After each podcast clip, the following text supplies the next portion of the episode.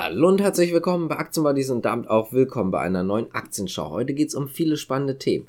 Unter anderem Siemens Energy in Verbindung mit Siemens Gamesa, um Porsche, also die echte Porsche-Aktie jetzt der Autohersteller, um Merck, um Volkswagen, Lufthansa, Großbritannien und so weiter und so fort. Und eine wichtige Sache auch noch, es geht noch um die Rezessionsängste und so weiter von BlackRock, JP Morgan, Goldman Sachs und noch ein paar andere, die haben sich dazu geäußert und sind gerade eher sehr, sehr bärisch für die Aktien. Da kommen wir aber gleich nochmal zu. Ich würde sagen, wir fangen jetzt mit einem kleinen, aber feinen Thema an. Und zwar mit der Deutschen Post. Denn das erste Elektropostschiff ist in Berlin gestartet. Das ist ein Solarschiff, heißt also, es wird mit Solarenergie angetrieben.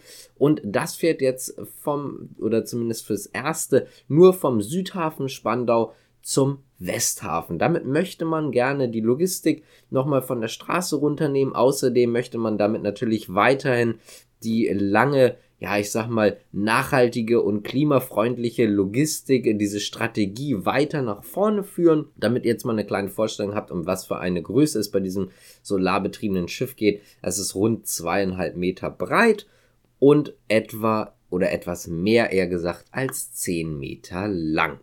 Natürlich sehr interessant, gerade auch für die Deutsche Post, einfach weiterhin diese Strategie zu fahren, diese klimafreundlich. Da achten sie auch gerade, was das Image angeht, in, ja, in der letzten Zeit nochmal extrem drauf, dass man diese nachhaltige, klimafreundliche Logistik hat. Das hat man übrigens auch nochmal, oder der Deutsche Post-Chef nochmal ja, sehr, sehr genau betont es ist vielleicht auch so, dass man weitere Transportwege dann, ähm, ja, ich sag mal, besiegeln wird, weitere Schiffe dann auch natürlich herstellen wird.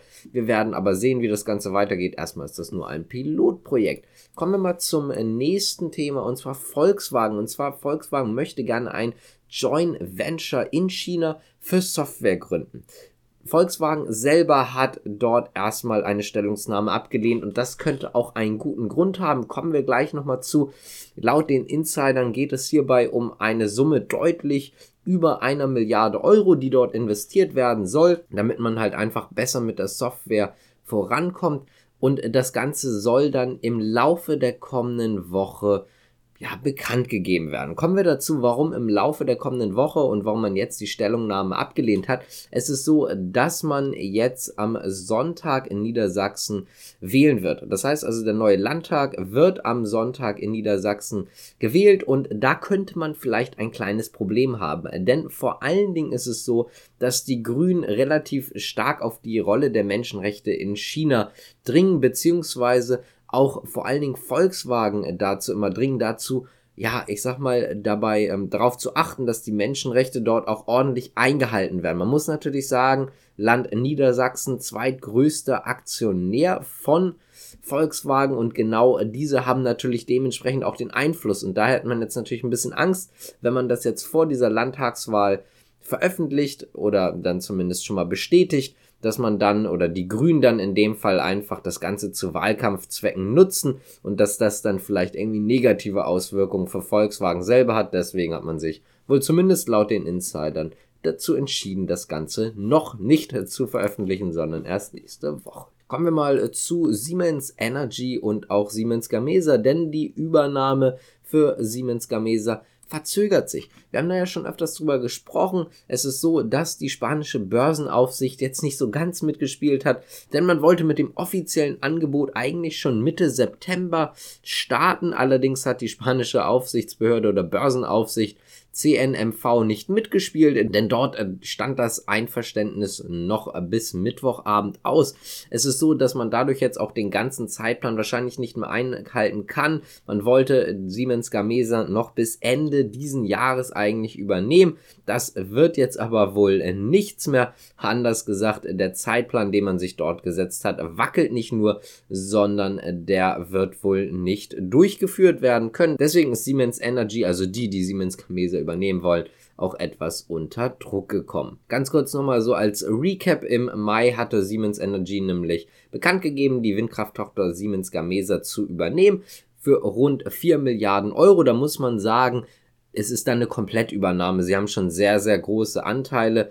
Man hat schon rund zwei Drittel von Gamesa oder man hält schon rund zwei Drittel von Gamesa. Man möchte Siemens Gamesa dann im Übrigen auch von der Börse nehmen. Kommen wir mal zu dem spannenden Thema und zwar die Rezessionsängste von BlackRock, Goldman Sachs und so weiter und so fort. Also JP Morgan ist da unter anderem auch dabei.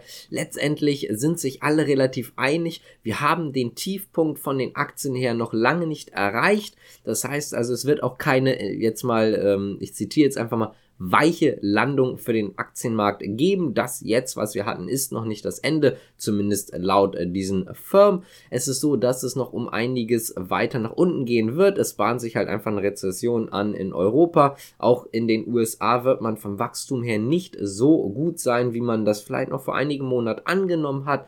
Und genau das ist gerade so ein riesiges Problem. Es ist nämlich auch so, dass Aktien jetzt gerade nicht mehr alternativlos sind. Der Meinung ist zum Beispiel, Beispiel die JP Morgan, die selber sagen, dass, oder was heißt sie selber, die Analysten von der JP Morgan sagen, dass man in den letzten Jahren zwar keine Alternative zu Aktien hatte, aber vor allen Dingen dadurch, dass die Zinsen steigen, steigen auch die Zinsen vieler Anleihen und genau das macht sie jetzt einfach attraktiver. Das heißt also ganz einfach und ganz kurz gesagt, man muss immer gucken, wie ist das Chance-Risiko-Verhältnis. Ich habe jetzt zum Beispiel eine Aktie, die könnte jetzt zum Beispiel 7% steigen, aber das ist natürlich eine Aktie, die ist einfach risikoreicher als eine Anleihe. Und wenn ich jetzt eine Anleihe habe, die zum Beispiel sich jetzt 5% Zinsen verspricht oder die jetzt zum Beispiel 5% Zinsen verspricht, aber um einiges niedrigeres Risiko hat, dann wird das natürlich interessant. Es kommt immer darauf an, wie das Chance-Risiko-Verhältnis ist. Und das sieht jetzt gerade für die ein oder andere Anleihe, um das mal so zu sagen,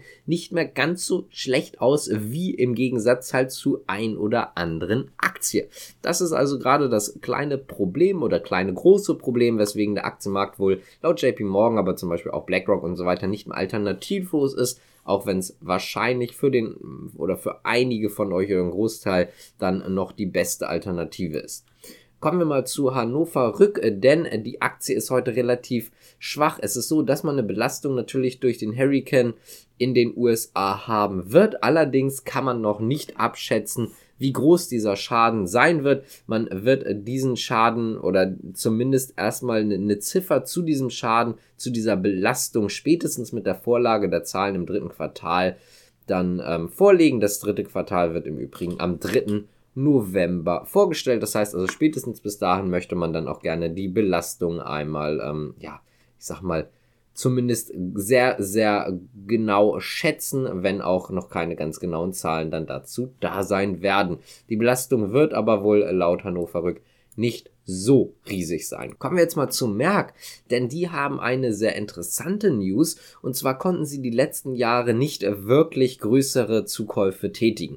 Aber ab 2023 geht man davon aus, dass man wieder die Option hat, größere Zukäufe in Betracht zu ziehen. Das hat der DAX-Konzern am Donnerstag ähm, mitgeteilt. Es gab dort den Kapitalmarkttag und währenddessen hat man das jetzt halt mitgeteilt. Es ist so, dass man ja bis Ende 2025 auf einen Erlös von 25 Milliarden Euro kommen möchte. Also da möchte man sich noch um einiges steigern.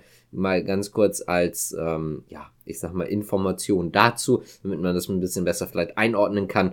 Das vergangene Jahr, also 2021, Dort konnte man noch 19,7 Milliarden Euro erwirtschaften. Anders gesagt, das Wachstum soll rund 25 Prozent betragen bis 2025. Dafür wäre eventuell dann der ein oder andere größere Zukauf auch gar nicht so schlecht. In den vergangenen Jahren war das nicht möglich, aber wie gesagt, durch die aktuelle Lage ist das dann wohl bald wieder möglich. Und damit äh, kommen wir jetzt mal zur nächsten Nachricht. Ich versuche mich jetzt auch relativ kurz zu halten, weil die Aktienschau schon relativ lang ist. Einmal äh, zu Porsche, denn äh, der Börsengang wurde doch relativ stark äh, durch Banken ja, ich sag mal, gestützt. Es ist so, dass Aktien aus der Platzierungsreserve, also Green Shoe, verwendet werden, so nennt man das Ganze. Insgesamt äh, wurden 3,8 Millionen Porsche-Aktien für 312,8 Millionen Euro gekauft.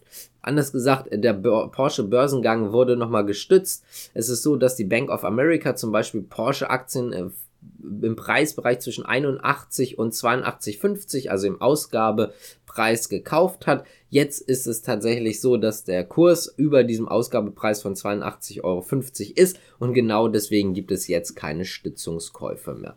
Nächste Nachricht wäre dann nochmal die Eurowings, denn also die Lufthansa im Prinzip die Tochter von der Lufthansa Eurowings oder Eurowings, die haben nämlich aktuell Streiks.